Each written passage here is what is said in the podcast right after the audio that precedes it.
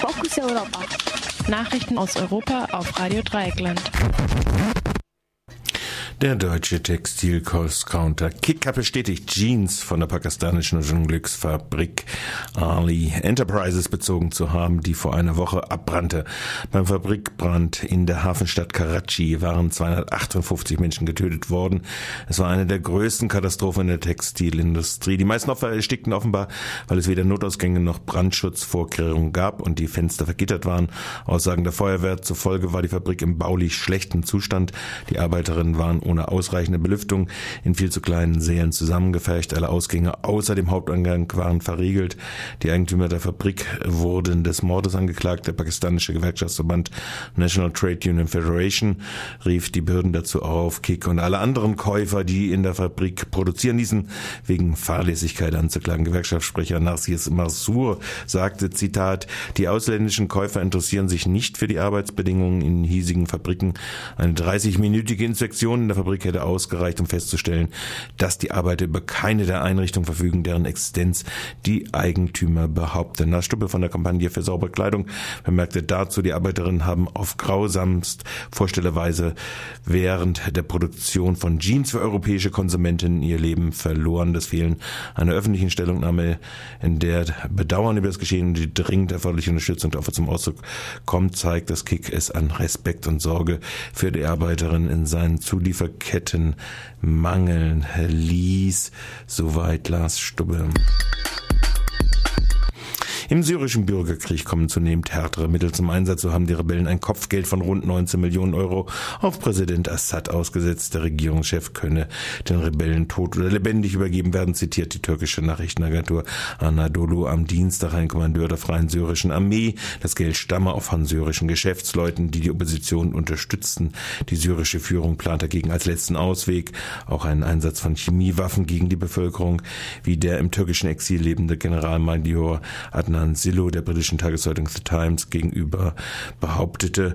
Wir haben aber über den Einsatz chemischer Waffen ernsthaft diskutiert und auch darüber, wie und wo wir sie anwenden können, sagte er in diesem Interview. Laut dem Entwurf für den vierten Armuts- und Reichtumsbericht der Bundesregierung ist das Privatvermögen in Deutschland immer ungleicher verteilt. Wie die Süddeutsche Zeitung berichtet, gehört den reichsten zehn Prozent der Haushalte mehr als die Hälfte des gesamten Nettovermögens. Die untere Hälfte der Haushalte verfüge über nur gut ein Prozent des gesamten Vermögens, heißt es in dem Bericht weiter. Diese Tendenz zur Öffnung der Armutsschere verstärkt sich durch die Lohnentwicklung. Im oberen Bereich sei die Lohnentwicklung positiv steigend gewesen. Die unteren 40 Prozent der Vollzeitbeschäftigten hätten hätten jedoch nach Abzug der Inflation Verluste hinnehmen müssen. Im Bericht heißt es dazu, eine solche Einkommensentwicklung verletzt das Gerechtigkeitsempfinden der Bevölkerung. Dennoch werde in dem Bericht der Anstieg der sogenannten atypischen Beschäftigung verteidigt. Teilzeit- und Minijobs, Leiharbeit oder befristete Stellen seien nicht zulasten des Normalarbeitsverhältnisses gegangen. Eine weitere Erkenntnis aus dem Armuts- und Reichtumsbericht ist das sinkende Vermögen des Staates. Dessen Nettovermögen ging um 800 Milliarden zurück, nicht zuletzt aufgrund der Zitat Verschiebung privater Forderungen verbinden Verbindlichkeiten in staatliche Bilanzen. Ende Zitat im Zuge sogenannter Rettungsmaßnahmen für den Finanzsektor. Abhilfe erwarten sich alle Lager von mehr Arbeit. Nicht nur Arbeitgeberpräsident Hund meint, dass statt nach zusätzlichen Sozialtransfers zu rufen, müsse die Arbeitslosigkeit stärker bekämpft werden. Auch der DGB fordert in erster Linie Mindestlöhne von mindestens 7,50 hm, Euro. Die im Schengener Abkommen festgelegte Freizügigkeit wird in Deutschland teilweise willkürlich unterlaufen, wie Recherchen der Taz ergaben. So werden beispielsweise an den Flughäfen München und Stuttgart Passagiere aus Griechenland grundsätzlich akribischen Passkontrollen unterzogen. Die Bundespolizei verteidigt sich damit, dass es bei den Kontrollen nicht um Kontrollen handele, sondern um Dokumentensichtung im Sinne der Schengener Durchführungsübereinkommen.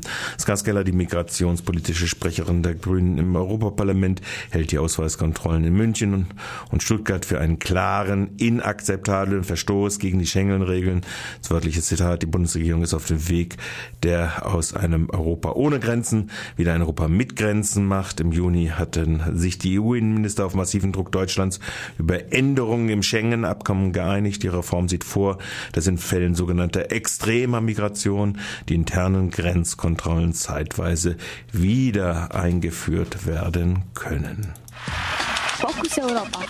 Nachrichten aus Europa auf Radio Dreieckland.